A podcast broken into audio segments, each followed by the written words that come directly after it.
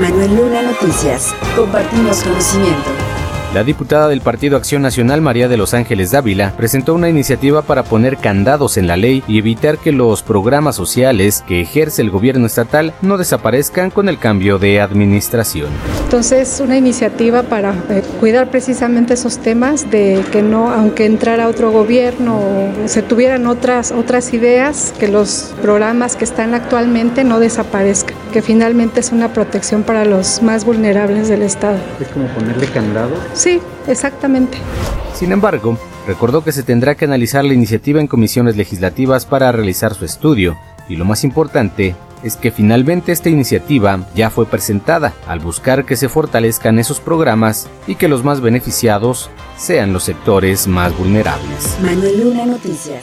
Compartimos conocimiento. Tras haber presentado una iniciativa que modifique el artículo quinto constitucional mexiquense y que pretende que los programas estatales no solamente apoyen a las mujeres, sino que sean equitativos con otros sectores sociales, la diputada local María Luisa Mendoza Mondragón resaltó que deben ser inclusivos, por lo que la propuesta radica en integrar a nivel constitucional la garantía por parte del Estado, que se cumplan con el principio de universalidad y con ello terminar con el condicionamiento y exclusión en la entrega de esos beneficios pero que podamos ir a programas y nos ampliemos como lo está haciendo el gobierno federal, es decir, a programas con adultos mayores, a programas donde los jóvenes también requieren el tema de algún apoyo como una beca y por supuesto el programa de mujeres. Esa es la intención, que los programas no solamente se quedan limitativos, sino que también de un tema de inclusión y de participación.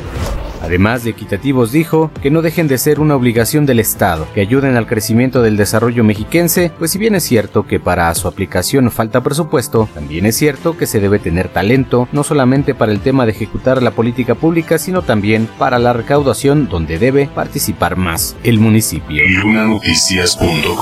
Compartimos conocimiento.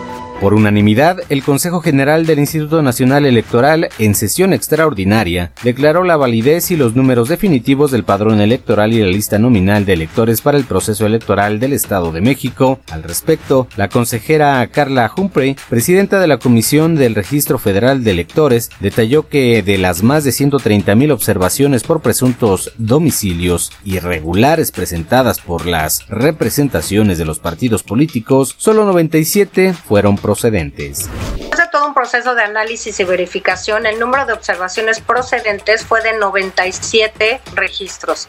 Es decir, los casos determinados como procedentes significan el 0.07% del total de las observaciones planteadas por los partidos políticos.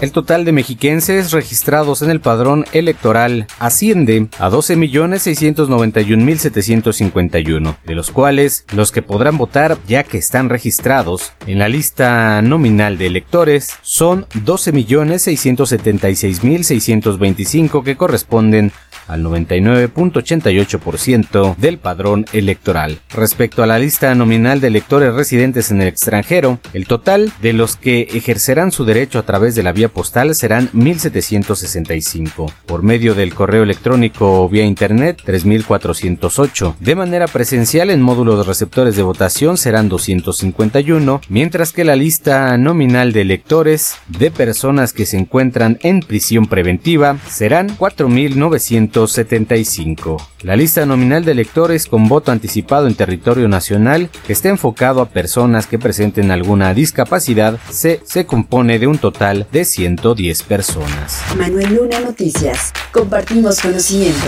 Durante el 137 aniversario del Día del Trabajo, Marco Aurelio Carvajal Leiva, líder del Sindicato de Maestros al Servicio del Estado de México, recordó que en un momento de la historia, esgrimir los derechos laborales costaba vidas escribí el reclamo de los derechos laborales de toda la clase trabajadora costaba vidas y trastocó en buena medida la dignificación de toda la humanidad. Uno de esos fines, dijo, es realizar un homenaje a quienes les antecedieron por la defensa de los derechos del magisterio mexiquense. También agradeció el respaldo del Ejecutivo Federal por el compromiso con los maestros mexiquenses como vocero para realizar esfuerzos en favor de los maestros con un salario digno y acceso a un fortalecido sistema de seguridad social y pidieron aumento salarial a través de la unidad sindical. Pidió a los agremiados que el 137 aniversario del Día del Trabajo sea un día de reflexión para que las jóvenes generaciones de profesionales de la educación continúen con la obra del sindicato en la legítima defensa de sus derechos. Organización sindical legalmente constituida y reconocida. El día de hoy rememora el despertar de la clase trabajadora extenuada y lastimada por el látigo de la injusticia e indiferencia que aún existía hace exactamente 137 años. Mencionó además los pendientes como gremio, que son la necesidad de actualizar la base reglamentaria y estatutaria para responder a las necesidades de la cuarta década del siglo que estamos viviendo, para reconocerse como la mejor organización del Estado y del país. Cabe señalar que el secretario de Educación dio a conocer que los días 10 y 16 de mayo serán de asueto para los maestros del Estado de México. Manuel Luna Noticias. Compartimos conocimiento. Alejandra del Moral Vela, quien encabeza la coalición del PRI, PAN, PRD y Nueva Alianza Estado de México, dijo que de nada sirve una universidad con una sola carrera decirles a todas y a todos que de nada sirve que vengan y les pongan una universidad en el cerro con una sola carrera si los jóvenes no tienen chance de acceder, si no hay maestros en esas universidades. Por eso el primer compromiso que yo hago con Villa de Allende y aquí con Arturo que me va a ayudar es que Villa de Allende tenga una extensión de universidad o tecnológico aquí para que los jóvenes tengan acceso a una mejor educación. Dijo que la entidad la han construido hombres y mujeres trabajadoras, por lo que merecen mejores condiciones de vida, más educación y seguridad, además de salud para todos. Se comprometió además a ampliar la red de agua potable en San Pedro Totoltepec y Loma de Juárez, esto durante sus actividades de lunes.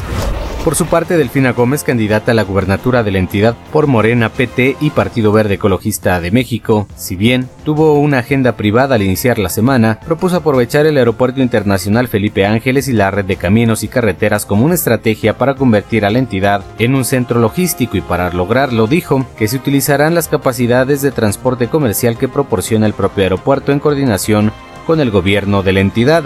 En otro orden de ideas, habló también de que no se pueden crear instalaciones que se queden como elefantes blancos. Pues lo primero que tenemos que atender es los que están y que no están funcionando. Tiene caso seguir creando elefantes blancos que nada más los creamos como en Aculco, que ya tienen tres veces que los están inaugurando, pero ¿saben qué? No, no funcionan. Yo prefiero mejor que ahorita como una primera acción atendamos a los que ya están, que los dotemos de medicamentos, personal médico, personal de trabajo social. Distrito Cero y lunanoticias.com. Ya tienes conocimiento. Compártelo.